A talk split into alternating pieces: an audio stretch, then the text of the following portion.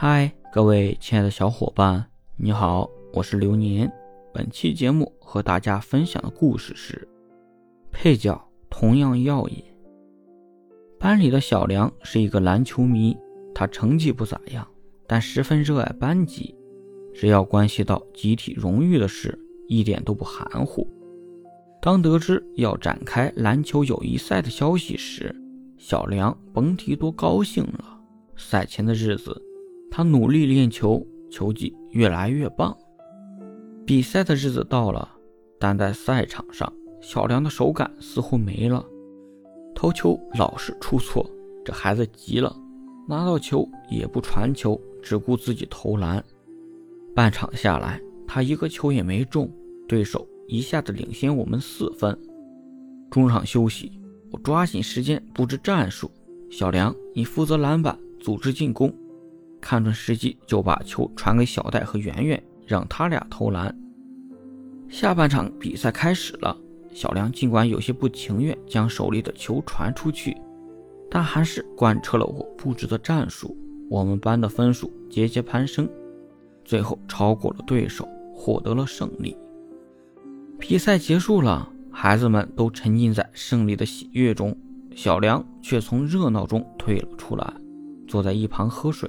擦汗，看来这孩子心里有结。回到教室，我在黑板上写了一个词语：耀眼。你们觉得刚才在篮球的比赛中谁最耀眼？我笑着问同学们。很快，几只小手举了起来。要说耀眼，当然是小戴了，他一个人得了十二分，是取胜的关键。我觉得最耀眼的是圆圆，你看他跳得多高啊！都快赶上扣篮了。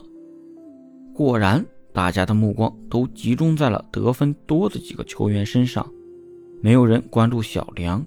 如何转移大家的视线呢？很快，我便有了主意。想知道在老师眼里谁最耀眼吗？我故意卖了个关子，孩子们的胃口被吊起来了，大声喊道：“想！”我认为最耀眼的是小梁。一阵沉默之后，得到表扬最多的小戴站了起来，说：“我也觉得小梁最耀眼。球场上，我的站位有利于投球时，他手里的球就像听到了我的心声一样传到我的手里。当我投篮不中时，他就抢下篮板球传给我，让我有更多的机会再次投篮。没有他的帮助，我也不会得那么多分。”一时激起千层浪，讨论的焦点很快集中到了小梁身上。大家细数小梁在球场上的精彩表现：运球灵活，传球时视线开阔，防球时跳到最高，盖帽特别的漂亮。看来配角同样引人注目。再看小梁，他的眼睛顿时有了神采。于是，我趁机说。大家观察的都很仔细，在团队中，我们不可能时时刻刻都是主角，但只要能够发挥自己的才能，确保任务完成的顺利出色，配角同样耀眼，一样能够获得别人的认可。话音刚落，教室里立刻响起一阵热烈的掌声，为今天球场上的配角，也为成长过程中的幸福鼓掌。